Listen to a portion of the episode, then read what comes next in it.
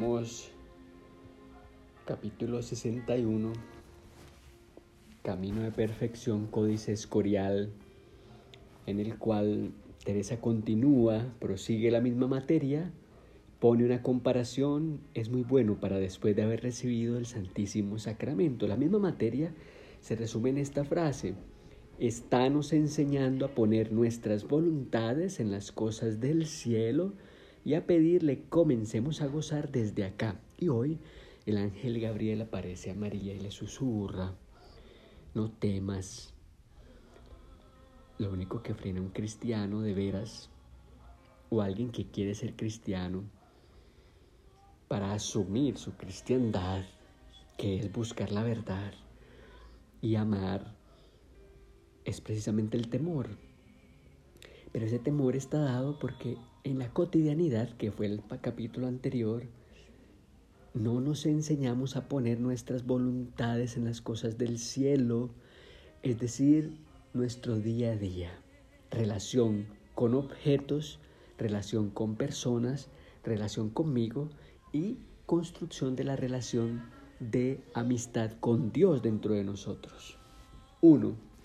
Así que si de veras os dais a Dios como lo decís, descuidaos de vos, que Él tiene el cuidado y le tendrá siempre. Es como si entra un criado a servir a un amo. Tiene el criado cuenta con contentarle en todo, mas el amo está obligado a darle de comer mientras está en su casa y le sirve, salvo si no es tan pobre, que no tiene para sí ni para él. Pues acá a esto, que siempre es y será poderoso, Sería pues buena cosa andar el criado pidiendo cada día de comer, pues sabe, tiene cuidado su amo de dárselo y le ha de tener. Es gastar palabras y decirle a él que tenga cuidado en cómo le ha de servir y que no se ocupe en eso, que no hace cosa a derechas en lo demás. Fijaos en esto. El criado no tiene que estar pidiendo porque el amo le da de comer.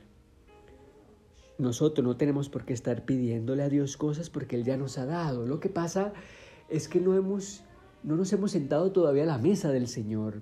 Por eso nos contentamos con cualquier baratija y sobra. No nos hemos sentado a la mesa del Señor. Hagamos en silencio una contemplación de, en este instante lo que me rodea es mi alimento.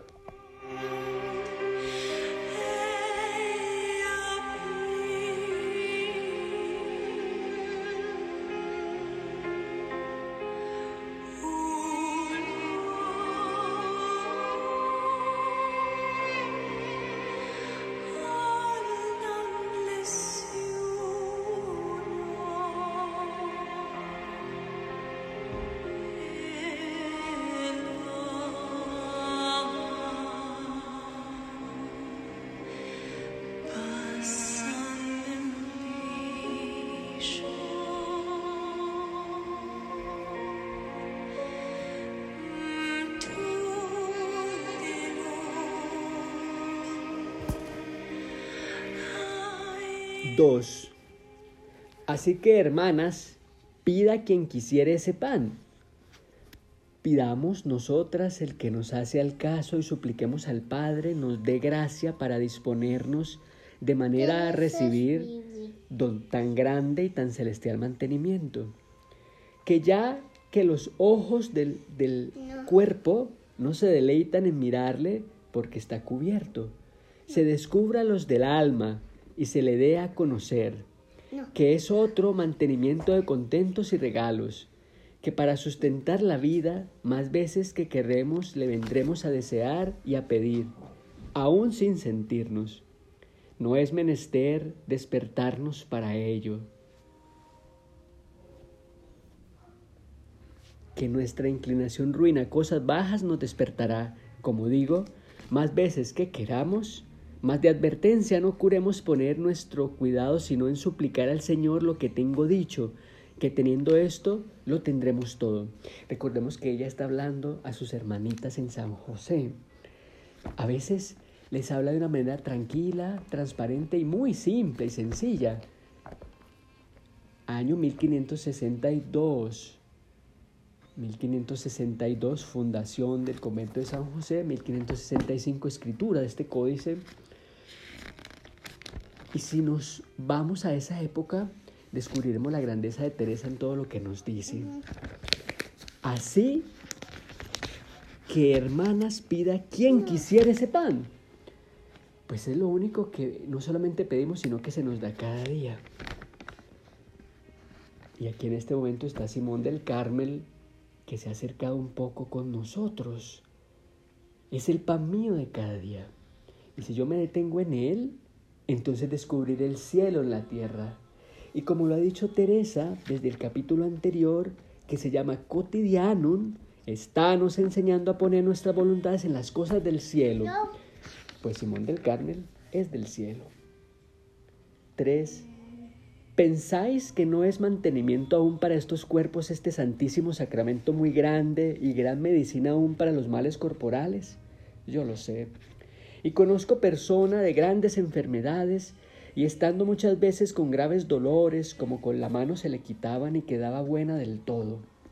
Esto muy ordinario y de males muy conocidos que no los pudiera fingir. Y otros muchos efectos que hacía en esta alma que no hay para qué decirlos y podía yo saberlos y sé que no miente. Mas tenía tanta devoción y tan viva fe que cuando en algunas fiestas oía a personas que quisieran ser en el tiempo que andaba Cristo en el mundo, se reía entre sí, pareciéndole que teniéndole tan verdaderamente en el Santísimo Sacramento como entonces que qué más se les daba. Solamente una consideración, una consideración muy importante. El Santísimo Sacramento es el Dios vivo que se nos regaló a nosotros en una forma redonda, como los ojos de Simón que me miran en este momento. Y es una forma que significa el universo. Y si nosotros tuviésemos fe, esa forma tan pequeña y tan sencilla nos sanaría hasta de males corporales que hay muchos ejemplos en la historia del cristianismo en los cuales ha pasado. Pero es un trabajo. Escribe. Simón dice escribe. En este instante. Escribe. Pues yo te recomiendo, como me estás escuchando en este momento, escribe ese dolor que tienes. Y mañana mismo, ante el Santísimo, preséntalo con toda la fe que nunca has tenido. Cuatro. Mas sé de esta persona esa persona es ella misma, en transparente anonimato. Es un hermoso testimonio de su piedad eucarística. Que muchos años, aunque no era muy perfecta cuando comulgaba, ni más ni menos que si viera con los ojos corporales entrar en su posada a Cristo. Procuraba ella esforzar la fe para creer era lo mismo y le tenía en casa tan pobre como la suya y desocupábase de todas las cosas exteriores y poníase a un rincón, procurando recoger los sentidos para estarse con su señora solas, y considerábase a sus pies y estáse allí, aunque no sintiese devoción, hablando con él. Fijaos a esto qué hermoso. Pan nuestro de cada día. Cada día tenemos la posibilidad de ir a Él, de sanarnos, incluso físicamente. Claro que es real ni más ni menos que si viera con los ojos corporales entrar en su posada, adentro de sí. Es que Dios se da para que lo mastiquemos bien, masticarlo para digerirlo bien. Hay un principio en la nutrición y es que si masticas bien, tu digestión será mejor. Digeramos bien a ese Dios escondido en la Eucaristía.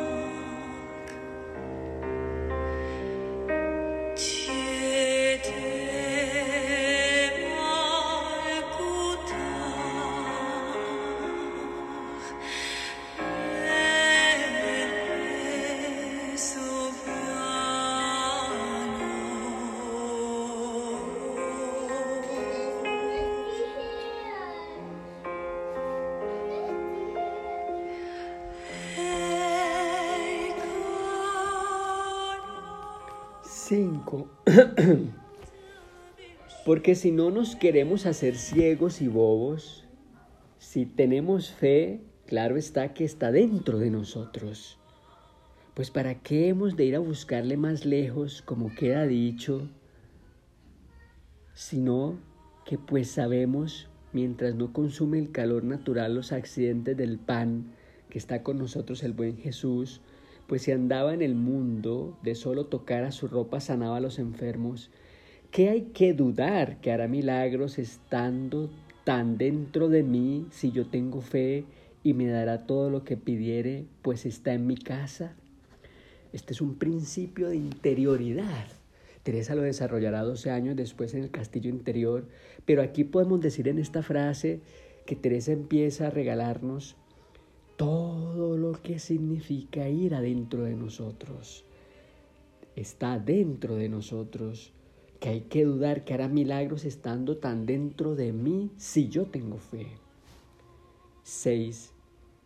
Si os congojáis porque no le veis con los ojos corporales, mirad que nos conviene, que es otra cosa verle glorificado, o cuando andaba por el mundo, no habría sujeto que lo sufriese de nuestro flaco natural, ni habría mundo, ni quien quisiese parar en él, porque en ver esta verdad eterna se vería hacer burla todas las cosas de que acá hacemos caso.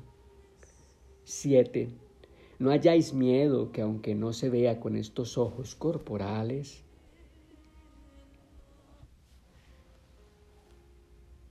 de sus amigos esté muy escondido Estáos vos con Él de buena gana. Mirad que es esta hora de gran provecho para el alma y en que se sirve mucho el buen Jesús que le tengáis compañía.